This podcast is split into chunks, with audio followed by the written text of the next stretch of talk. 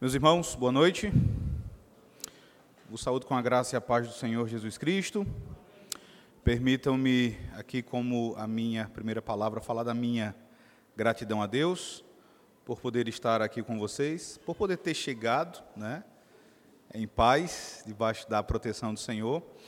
Para mim é uma alegria muito grande conhecer mais esta igreja local, a igreja do meu amigo presbítero César Miranda, também do Bruno, com quem eu tenho podido cultivar uma boa amizade também. Meus irmãos, ah, uma alegria, como eu mencionei, estar aqui para tratar de um assunto muito interessante. Ah, eu já vinha conversando com o presbítero César Miranda há algum tempo né, a respeito de temas e assuntos que nós poderíamos abordar. E então sugeri que nós tratássemos de cristologia e como a cristologia ela se aplica a algumas áreas bem práticas da nossa vida cristã. Na verdade, a minha área de estudos é a teologia sistemática.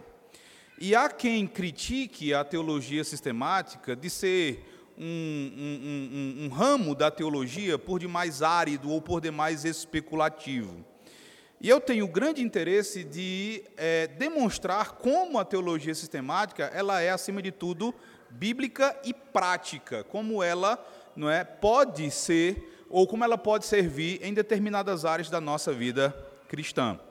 E então eu sugeri que nós tratássemos né, de como a cristologia ela informa a nossa, o nosso aconselhamento, de como ela também se relaciona com a ética cristã, ou a maneira como nós nos relacionamos com a lei de Deus, tá? E também a maneira como a cristologia ela influencia o culto que nós prestamos ao Deus triuno. E o meu roteiro com vocês ao longo destes dias vai ser o seguinte: eu vou começar agora falando do aconselhamento, tá? A relação entre cristologia e aconselhamento. Amanhã pela manhã, se for da vontade do Senhor, eu vou tratar da ética, né, de como a cristologia se relaciona com a ética. Eu vou fazer isso a partir da narrativa do Evangelho de Lucas sobre a tentação de Jesus ali no deserto. E amanhã à noite eu vou começar então a falar sobre cristologia e culto. Como a obra do Senhor Jesus Cristo, ela deve impactar, ela deve, na verdade, transformar a maneira como nós enxergamos o culto que nós prestamos a Deus. E eu pretendo fazer isso amanhã à noite e também no domingo pela manhã, tá bom? Então eu quero convidá-los a abrirem as suas Bíblias agora.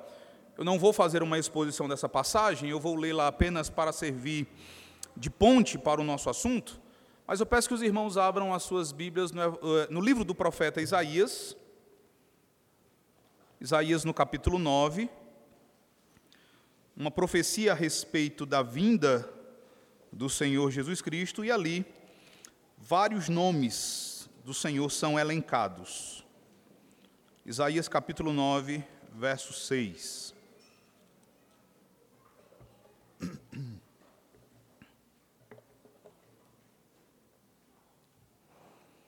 Todos encontraram?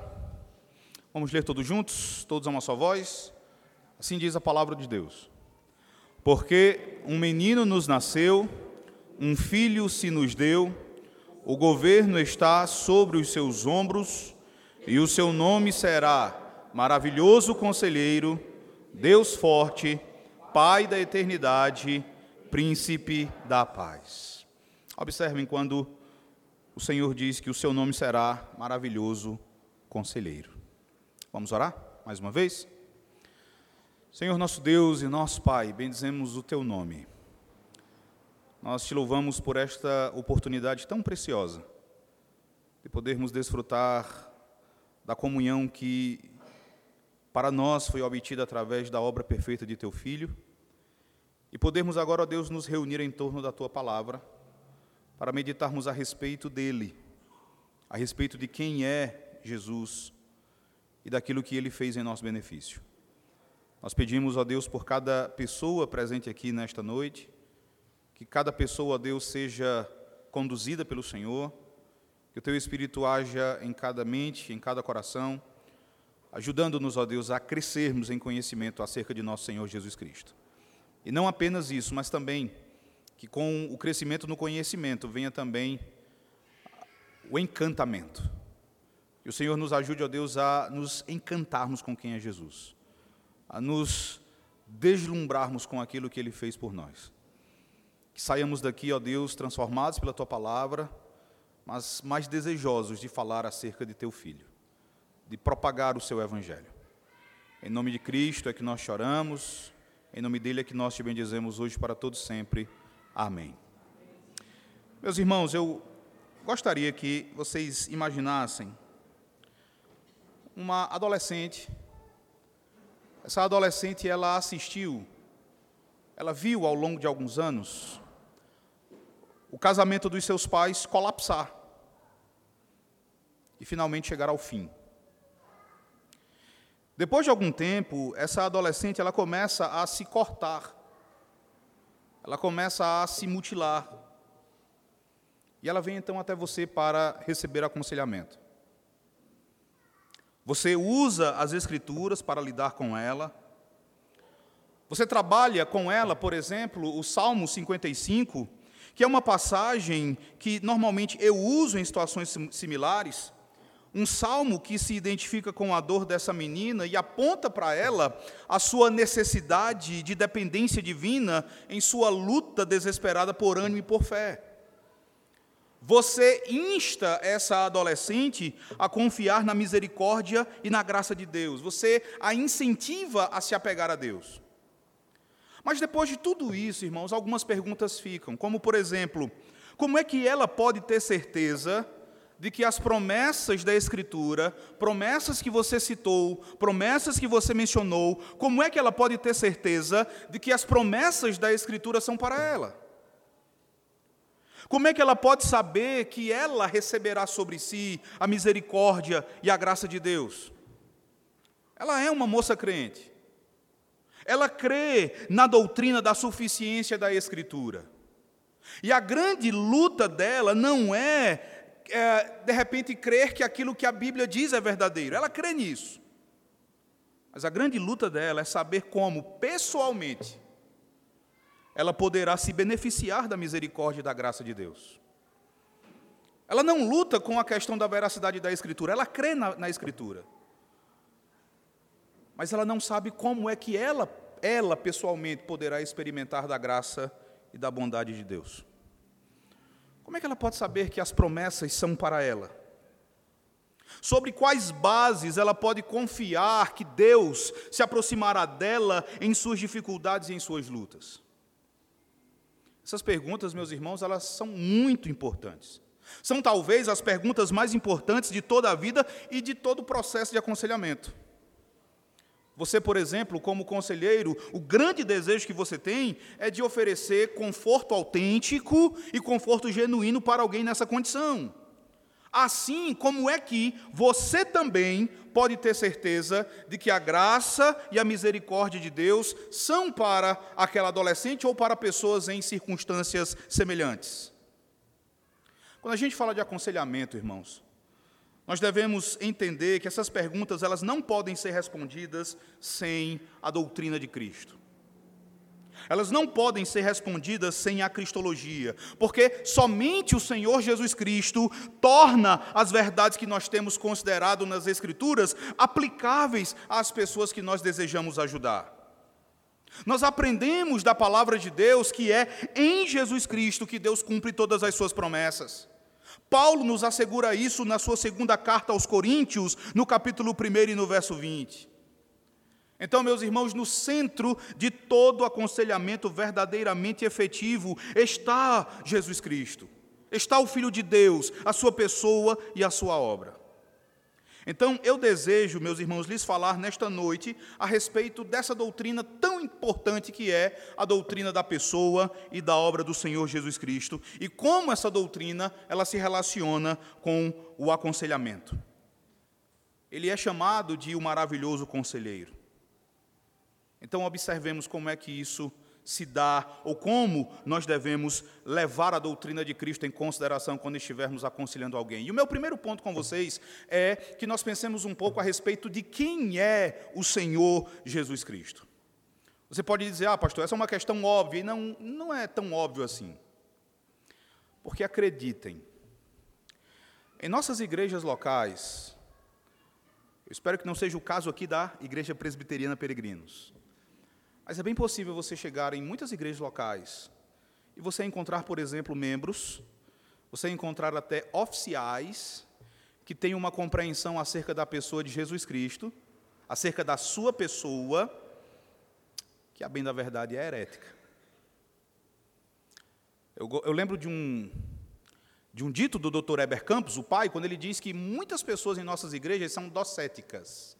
O docetismo é uma heresia antiga, condenada ainda nos primeiros séculos da igreja, que ensinava, por exemplo, que Jesus Cristo ele não era verdadeiramente humano, ele apenas parecia humano. Ele é verdadeiramente divino, mas ele não é realmente humano, ele apenas tinha a aparência de ser humano.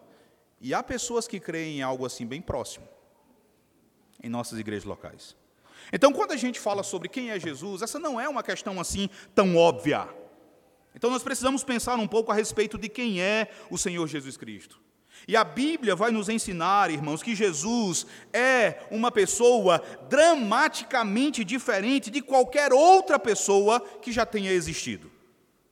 E isto é assim porque Jesus Cristo, ele é plenamente Deus e plenamente homem. Ele é a única pessoa que possui duas naturezas distintas. Esta afirmação ela é extremamente importante. Jesus possui duas naturezas distintas. Ele possui uma natureza divina e uma natureza humana. Ele é plenamente Deus e plenamente homem. Ele não é apenas uma parte Deus e uma parte humano. Ele é uma única pessoa com uma natureza plenamente divina e uma natureza plenamente humana. E, meus irmãos, um dos dogmas centrais da fé cristã é a divindade de Jesus Cristo. Se você abrir a Sagrada Escritura, você vai se deparar com diversas afirmações nesse sentido. Você pode pensar, por exemplo, no prólogo do Evangelho de João, quando no capítulo 1 e no verso 1, o evangelista João ele vai dizer que no princípio era o Verbo, e o Verbo estava com Deus, e o Verbo era Deus. No verso 14, o evangelista João vai dizer que o Verbo se fez carne e habitou entre nós, cheio de graça e de verdade. Em Romanos, no capítulo 9, nos versículos 4 e 5, o apóstolo Paulo também vai fazer uma afirmação acerca da divindade do Senhor Jesus Cristo. Abra sua Bíblia lá e vejamos o que, que o apóstolo Paulo afirma ali. Romanos, capítulo 9, verso 4 e verso 5.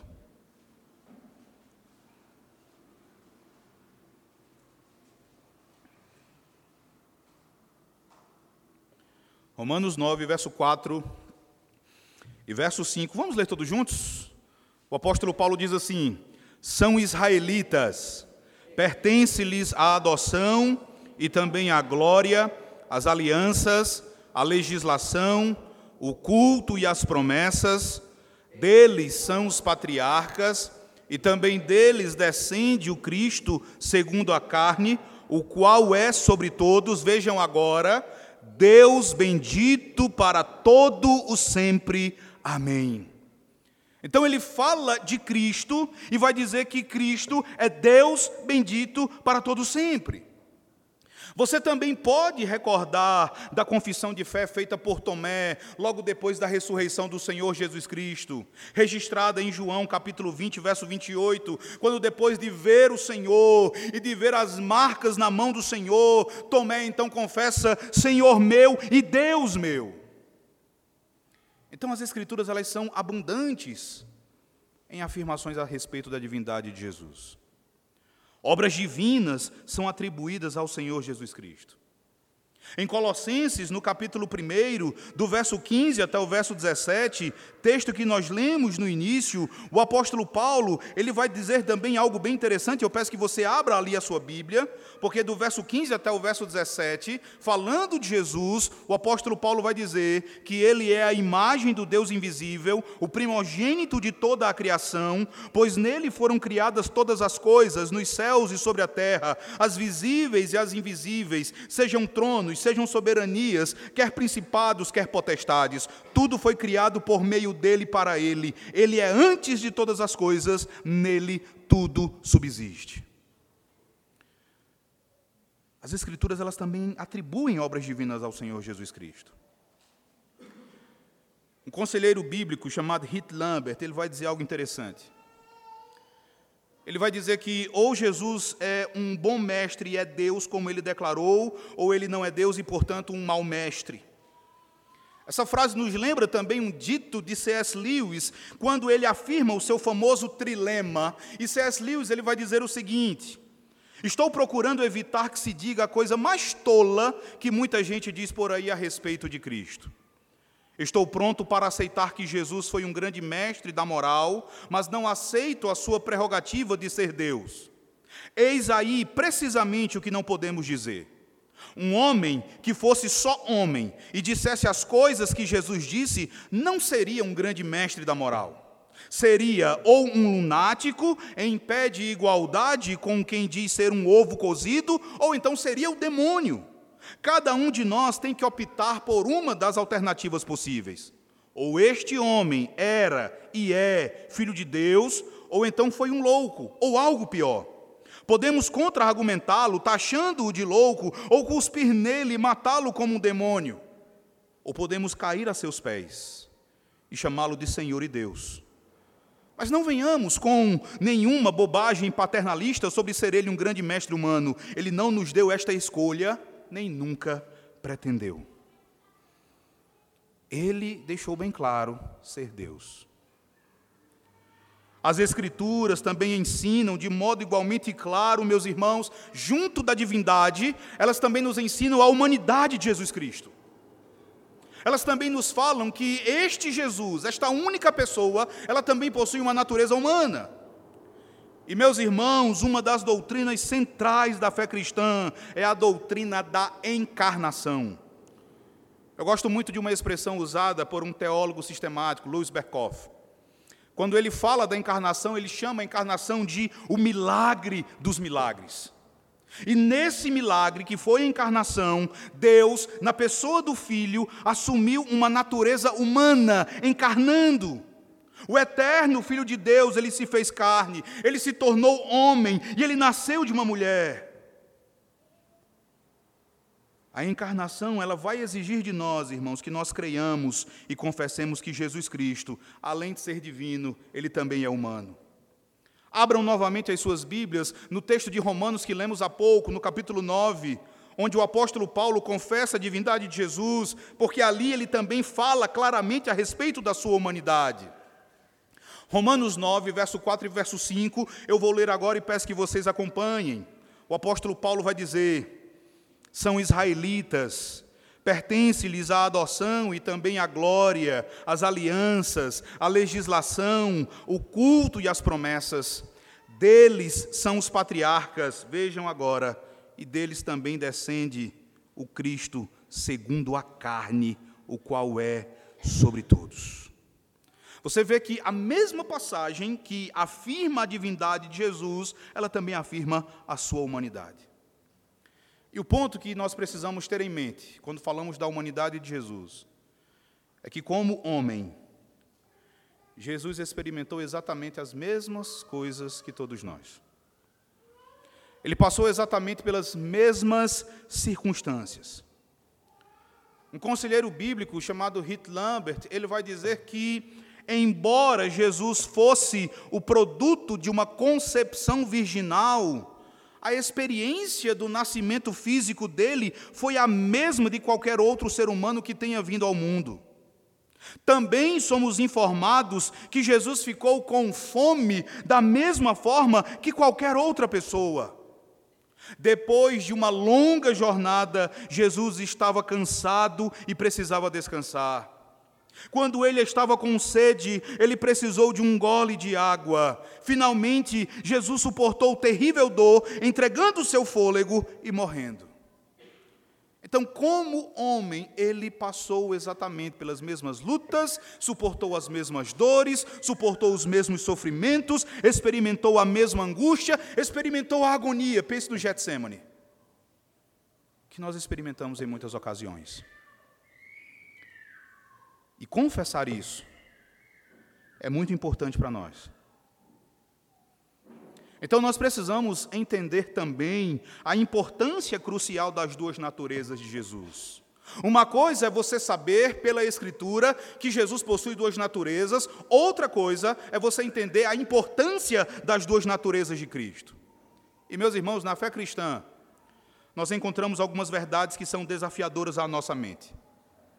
Você tem, por exemplo, a doutrina da Trindade, como uma doutrina que nos desafia, mas você também tem a doutrina das duas naturezas e da pessoa única do Senhor Jesus Cristo.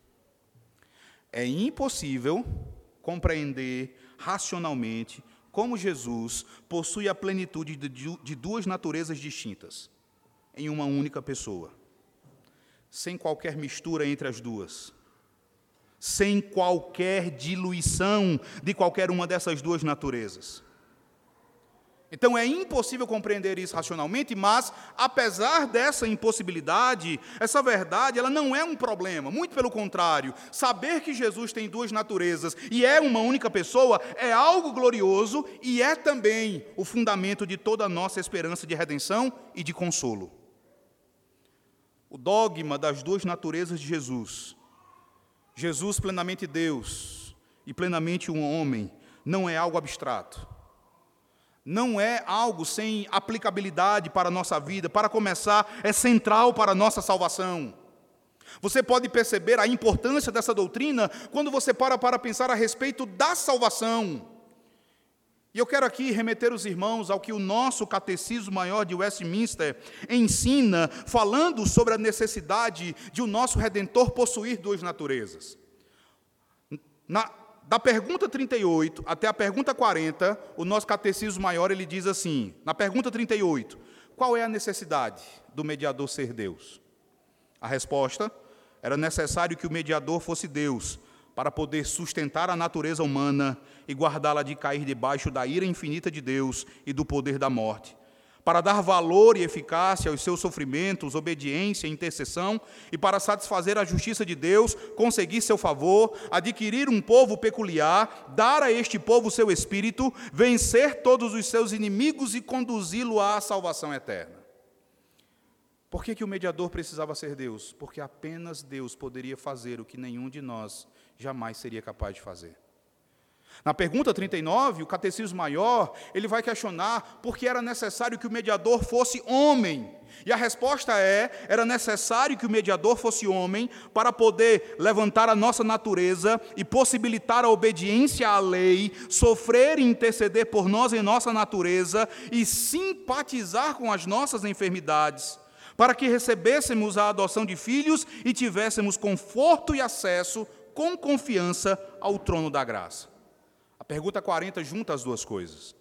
Qual a necessidade de o um mediador ser Deus e homem em uma só pessoa? O catecismo diz que era necessário que o mediador que havia de reconciliar o homem com Deus fosse Deus e homem, e isso em uma só pessoa, para que as obras próprias de cada natureza fossem aceitas por Deus em nosso favor e que nós confiássemos nelas como as obras da pessoa inteira. Você pode ver a importância de Jesus ser não apenas Deus e não apenas homem, mas ser Deus homem, a começar pela tua salvação. Em Adão você se fez culpado. Em Adão todos nós transgredimos. Em Adão todos nós nos tornamos devedores à lei e deveríamos pagar a penalidade da lei. Mas nenhum de nós tinha condições. Nenhum de nós conseguiria fazer isso. A dívida que nós contraímos foi uma dívida infinita. Apenas um ser infinito poderia fazer isso. Apenas Deus poderia fazer isso. Mas nós deveríamos fazer. Por isso foi necessário que Deus se fizesse homem. Você pode resumir o que Jesus fez, então, em três categorias. Em primeiro lugar, Jesus, ele adquiriu a tua justiça. Ele pagou, em segundo lugar, ele pagou a penalidade do teu pecado, e em terceiro, ele ressurgiu e ascendeu ao céu, e tudo isso beneficia você. Eu quero observar então cada uma dessas ações de Cristo para entendermos como cada uma delas vai então se relacionar com o processo do aconselhamento. Jesus, irmãos, ele adquiriu a nossa justiça. A famosa fórmula de Calcedônia, promulgada em 451 depois de Cristo, vai dizer que Jesus é de uma mesma substância conosco no que diz respeito à sua humanidade. Ele é semelhante a nós em todos os aspectos, mas sem pecado. Então, no que diz respeito à sua natureza humana, Jesus é como eu e você. A natureza humana de Jesus é exatamente a nossa natureza. A única diferença que existe é naquilo que não é essencial à humanidade. É naquilo que nós mesmos um dia não mais teremos. E ainda assim permaneceremos humanos. A única diferença é o pecado. Ele assumiu uma natureza humana como a nossa, mas sem pecado. A impecabilidade do Senhor Jesus Cristo o torna diferente de todos os outros seres humanos, mas ele não é menos humano por isso. Na verdade, meus irmãos, a falta de pecado em Jesus o torna mais humano do que qualquer outra pessoa. O pecado não é essencial a você. Você não tem de pecar para ser mais humano. Na verdade, os seres humanos, eles não foram criados para pecar e não foram designados por Deus para pecar. Então considere que a impecabilidade de Jesus, a perfeição sem pecado de Jesus, longe de minimizar a sua plena humanidade, na realidade a maximiza. Veja, nós mesmos, nós só vamos perceber o potencial pleno da nossa humanidade no dia em que finalmente nós formos libertos do flagelo do pecado. Meus irmãos, a ausência de pecado fez com que Jesus experimentasse a plenitude do que significa ser um ser humano. E isto também lhe era necessário para que ele pudesse realizar a nossa salvação. Nós devemos entender que por causa do pecado, nós temos um duplo problema diante de Deus. O nosso problema diante de Deus pode ser resumido em duas palavras: culpa e corrupção.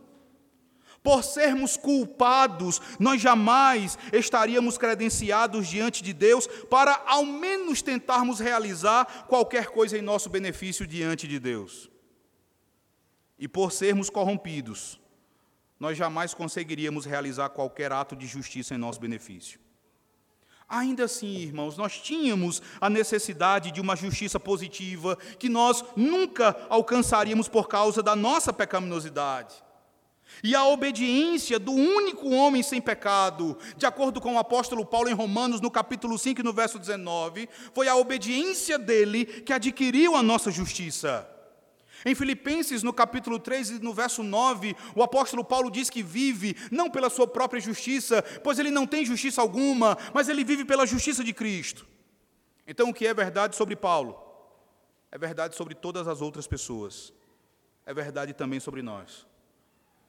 Nós não temos nenhuma justiça nossa. Nós vivemos por causa da justiça de Cristo. Então Deus se fez homem para adquirir a nossa justiça. Amanhã, quando nós tratarmos da ética, eu vou mostrar como ele fez exatamente isso. Como ele obedeceu à lei perfeitamente para adquirir a nossa justiça. Mas, em segundo lugar, irmãos, além de adquirir a nossa justiça, Jesus também pagou a penalidade pelo nosso pecado. A impecabilidade de Jesus também está relacionada ao pagamento da penalidade pelo nosso pecado. Quando nós falamos de Jesus adquirindo a nossa justiça, nós estamos falando de algo chamado de obediência ativa do Senhor Jesus Cristo.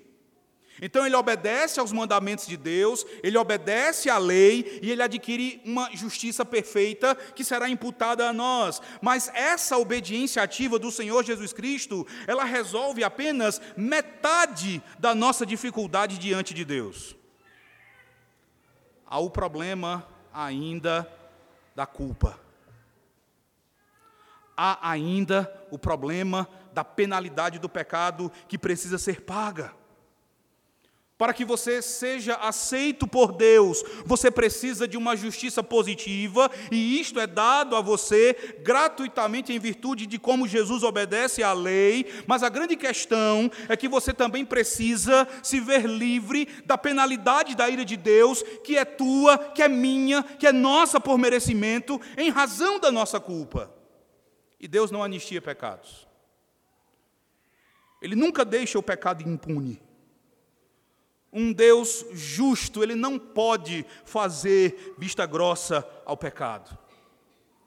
A penalidade do pecado, ela precisa ser paga. E o problema era que pecadores culpados jamais conseguiriam expiar a culpa dos seus pecados. Apenas alguém sem pecado poderia realizar essa obra. E é aí que ele entra. Ele também pagou a nossa dívida. E ele fez isso sofrendo em nosso lugar. Ele pagou a nossa dívida através do seu sofrimento e da sua morte dolorosa na cruz do Calvário. O profeta Isaías profetizou este aspecto da obra de Jesus no famoso cântico do servo sofredor, quando disse que o castigo que nos traz a paz caiu sobre ele. A tua justificação depende completamente da perfeição da obra salvífica de Jesus Cristo. E na obediência passiva dele, quando ele é castigado, quando ele recebe a penalidade do teu e do nosso pecado, ele conquistou para nós também o perdão. Nós agora não devemos mais nada à lei de Deus.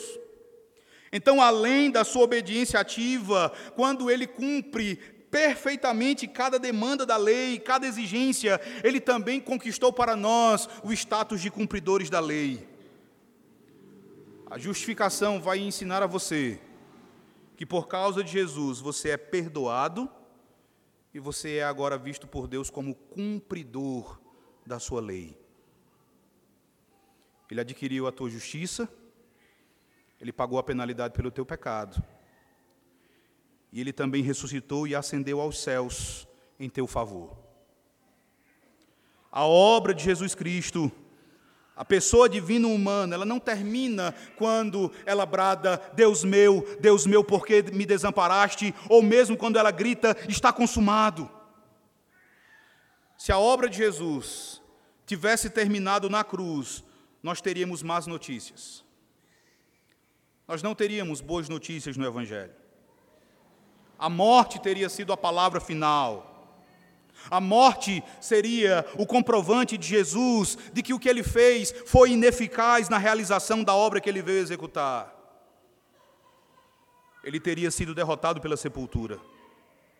Mas, meus irmãos, Jesus, ele não foi derrotado pela morte, na verdade, ele a derrotou. Ele foi vitorioso sobre o pecado, ele foi vitorioso sobre a morte, e como diz o autor aos Hebreus, ele também destruiu aquele que tinha poder sobre a morte, a saber, o diabo.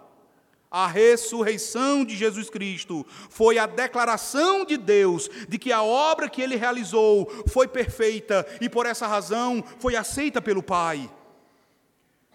Paulo vai dizer em Romanos, no capítulo 4, no verso, 5, no verso 25, que ele morre por causa dos nossos pecados e ele ressuscita para a nossa justificação.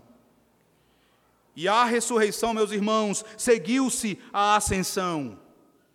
Quando nós pensamos, na verdade, ah, nós pensamos muito pouco sobre a ascensão de Cristo. Nós não refletimos detidamente a respeito da importância da ascensão de Jesus e como nós somos beneficiados por ela. Mas nós precisamos compreender o que a ascensão de Cristo significa. Um teólogo sistemático chamado Gerald Bray, ele vai dizer que a ascensão de Jesus, ela assinalou o princípio de uma fase completamente nova da sua obra que nos afeta diretamente hoje. Mas como é que essa obra nos afeta?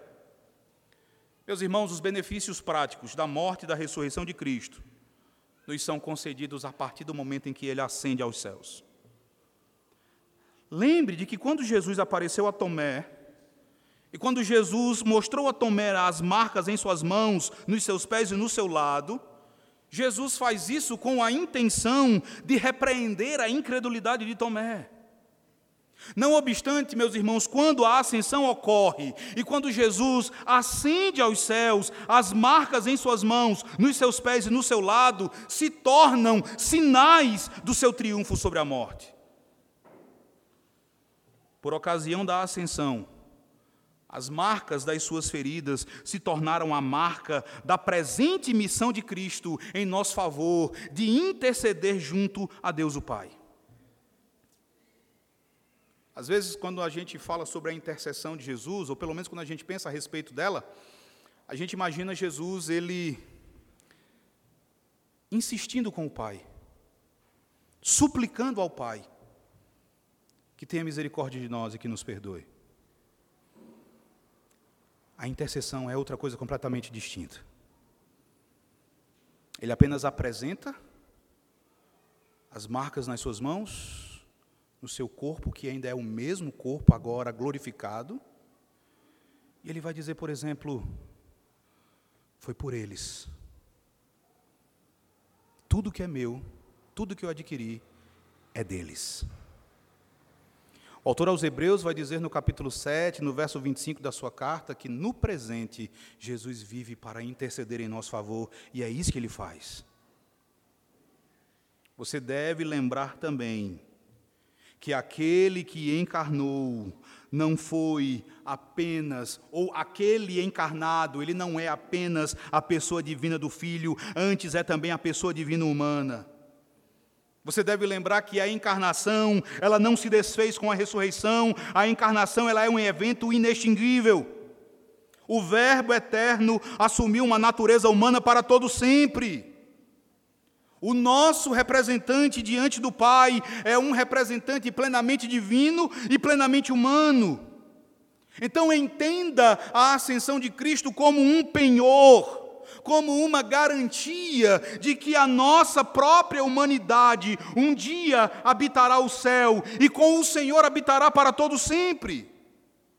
Você pode começar a ver como a cristologia, ela é uma doutrina maravilhosa.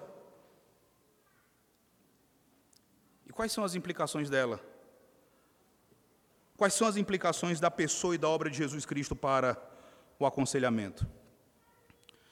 Você pode de repente dizer assim: olha, eu quero saber como que entender a pessoa e a obra de Jesus se torna interessante para o aconselhamento. E eu quero dizer a você que, na verdade, não é apenas algo interessante, é imprescindível. É inegociável. Jesus, meus irmãos, é a chave para a ajuda e a esperança que os aconselhados necessitam. Ele é a chave para o cuidado que você oferece a quem está sofrendo. Há algo que nós chamamos de a doutrina da união com Cristo. Essa doutrina vai nos ensinar que Deus considera ser verdade para aqueles que confiam em Jesus Cristo tudo aquilo que é verdade para o próprio Cristo. Então, quando uma pessoa tem fé em Jesus Cristo, Deus a vê como se ela tivesse vivido a vida de Cristo e como se ela tivesse merecido os seus benefícios. E é essa união dos crentes com Cristo que também proporciona implicações preciosas para o aconselhamento bíblico. Nós vimos que Jesus, ele adquiriu a nossa justiça e ele também pagou a penalidade do nosso pecado. Por essa razão, os aconselhados, eles necessitam da pessoa e da obra de Cristo para receberem o perdão dos seus pecados. Eles precisam ser direcionados a Jesus para o perdão. Todo ser humano precisa do perdão de Deus, porque todo ser humano é culpado pelo pecado. Todos, todos os aconselhados eles necessitam do perdão de Deus para os seus pecados. Aconselhados, eles também lutam com outros problemas além dos seus próprios pecados. De maneira que o pecado de um aconselhado não será, é verdade, a única coisa tratada no aconselhamento.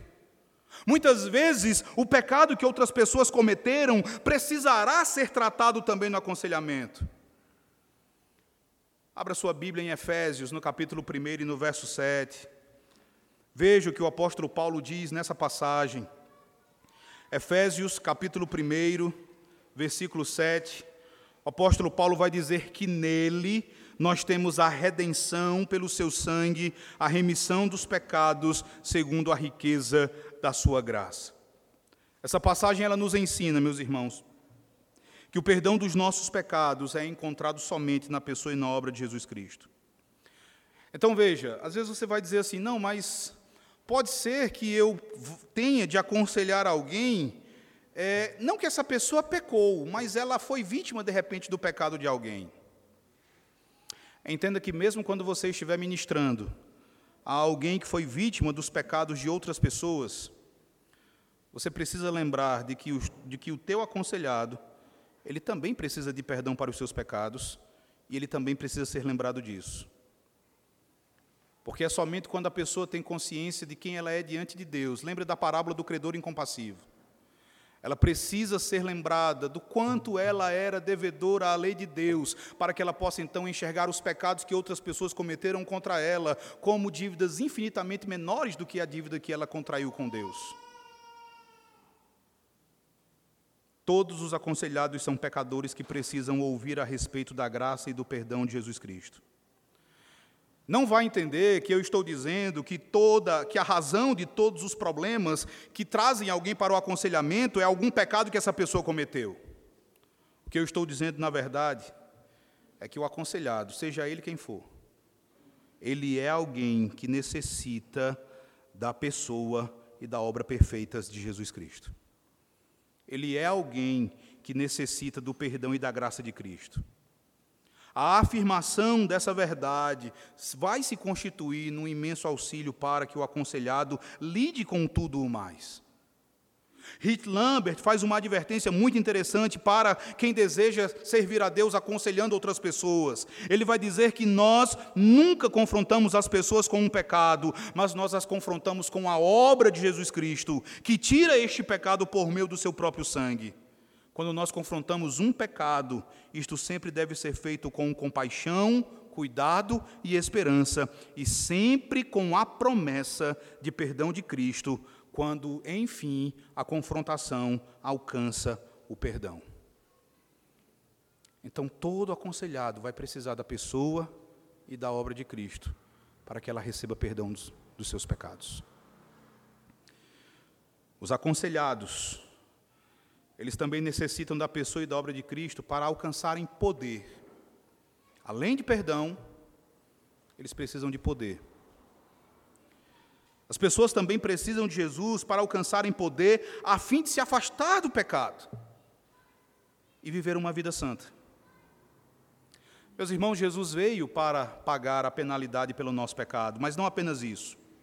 Ele também veio para nos capacitar ele também veio para nos dar poder, para nos ajudar a vivermos uma nova vida por meio da Sua obra como nosso Salvador assunto aos céus. A ressurreição de Jesus, ela nos outorga poder para vivermos uma vida de obediência cristã. É isso que Paulo ensina em Romanos no capítulo 6, do verso 1 até o verso 4, quando ele fala que nós, unidos a Cristo, nós ressuscitamos com Cristo para uma novidade de vida. Então entenda que uma experiência com a graça do Jesus ressurreto não conduz a mais pecado, mas vai conduzir, na verdade, a mais justiça. Você pode andar em novidade de vida, porque Jesus foi ressuscitado dentre os mortos pela glória, de, pela glória do Pai e você foi unido a Ele.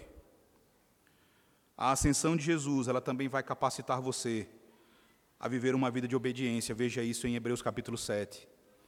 O autor aos Hebreus, ele vai dizer que o fato de Jesus estar no céu, intercedendo por nós, também contribui, também coopera, também nos capacita a vivermos uma vida de obediência. Hebreus capítulo 7, do verso 23 até o verso 25.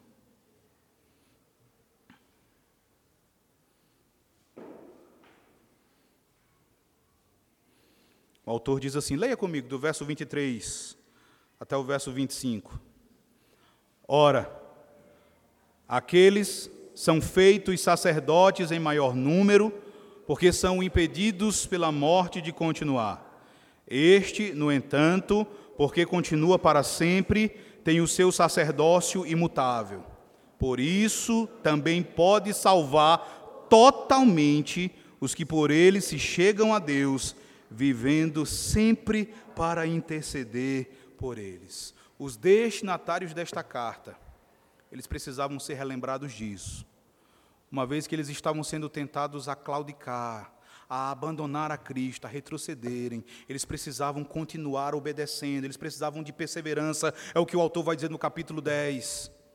Nós não somos daqueles que retrocedem para a perdição, mas nós somos daqueles que perseveram para a conservação da alma e saber que Jesus estava agora intercedendo por eles, certamente os ajudaria a prosseguir. Então a ascensão de Jesus e a intercessão dele vai ajudar você, vai capacitar você a viver uma vida de obediência. Então, quando você estiver conversando com alguém, aconselhando alguém, você precisa fazer essa pessoa saber que por meio de Cristo ela tem acesso ao Pai que a ama e que sempre vai cuidar dela.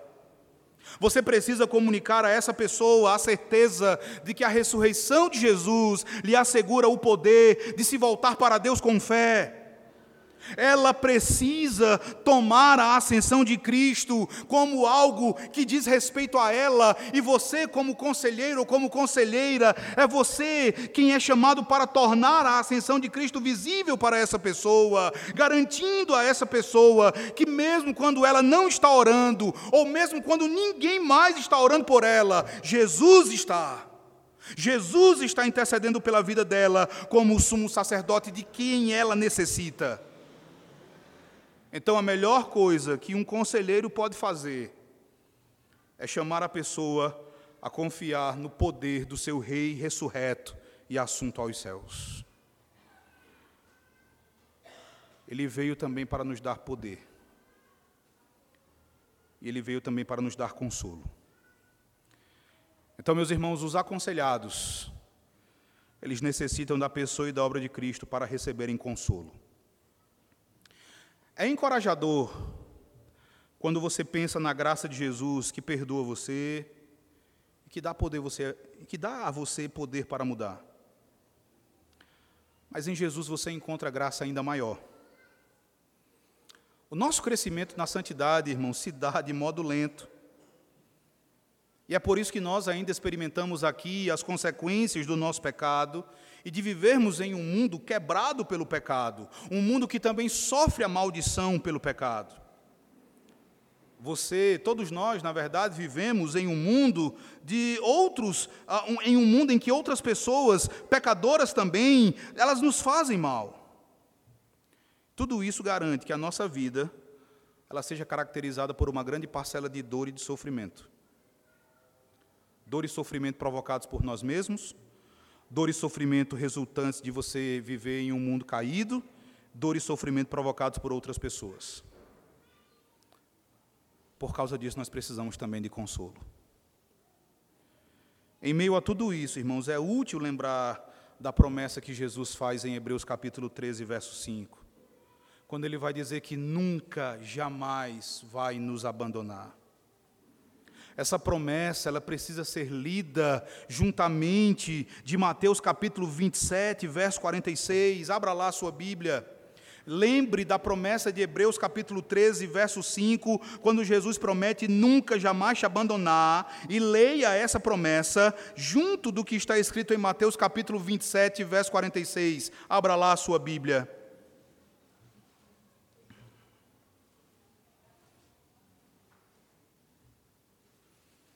Vamos ler todos juntos. Mateus 27, verso 46 diz assim: Todos a uma só voz. Por volta da hora nona, clamou Jesus em alta voz, dizendo: Eli, Eli, lama sabachthani, o que quer dizer: Deus meu, Deus meu, por que me desamparaste? Aqui na cruz, irmão, Jesus ele não estava confuso a respeito do que estava acontecendo. Ele sabia quem ele era e ele sabia o que tinha vindo realizar. Ele sabia que chegaria aquele momento quando ele seria desamparado pelo Pai. Aqui no verso 46 de Mateus 27, Jesus está citando o Salmo 22, versículo 1. Se você ler o Salmo 22, você verá ali um homem que é abandonado por Deus, mas que eventualmente, você pode ver isso do verso 19 até o verso 21, eventualmente esse homem ele é salvo por Deus, e ele passa a desfrutar de grande alegria em Deus, além de se encarregar de espalhar a fama de Deus por todo o mundo. É o que ele faz do verso 22 até o verso 31. O ponto a ser destacado é que Jesus foi abandonado pelo Pai. O Pai, ele direcionou toda a sua repulsa pelo pecado contra o seu filho, e ele desviou o seu olhar santo do seu próprio filho, ele foi abandonado, ele foi desamparado. E esse desamparo, meus irmãos, foi de natureza judicial. Ele promete a você em Hebreus no capítulo 13, no verso 5, que você nunca será desamparado, porque ele foi desamparado em teu lugar. Na sua morte na cruz. Então entenda que a simples, porém gloriosa verdade da presença de Cristo com você no seu sofrimento, na sua dor, essa verdade ela precisa ser suficiente para, para consolar você e para encorajar você a seguir adiante com fé. A grande promessa que ele faz não é uma promessa de que vales da sombra da morte não farão parte do teu itinerário como ovelha. Em vez disso, a grande promessa, a promessa consoladora para todos os pecadores, é que o bom pastor estará sempre presente, sempre junto com as suas ovelhas, mesmo em meio à dor, ele jamais as abandonará. Quando você estiver aconselhando alguém, você precisa remetê-la para Cristo, para que ela então veja que dele é que virá o consolo que ela tanto necessita. Irmãos, Jesus é a chave para todas as coisas, ele é a chave para todo aconselhamento. A única esperança e a única ajuda que importam a longo prazo são aquelas que são concedidas por Jesus Cristo. Outras abordagens podem falar sobre estratégias para minimizar a ansiedade, exercícios para reduzir a depressão, táticas para diluir o estopim da ira, remédios podem entorpecer a dor. Mas o que vai conduzir as pessoas a uma mudança real é Jesus Cristo. É somente Jesus que trata dos problemas que nós enfrentamos num nível de profundidade e num nível de poder que são indisponíveis a quaisquer intervenções seculares de aconselhamento. Jesus é sumamente importante em todo e qualquer aconselhamento. Esta é a razão pela qual ele deseja que nós falemos a respeito dele para outras pessoas. Essa é a razão pela qual o apóstolo Paulo, escrevendo à igreja de Colossos, no capítulo 3, no verso 16, ele vai dizer que nós devemos nos aconselhar mutuamente, lembrando que nós temos a palavra de Cristo conosco. Isso vai nos ajudar e muito. Isso vai transformar a nossa realidade. Que Deus, pois, assim nos abençoe e nos ajude a sermos bons conselheiros, que levem as pessoas a enxergarem a beleza, a glória, e o quão sumamente amável é o Senhor Jesus Cristo. Que Ele, pois, nos abençoe hoje e para todo sempre. Amém.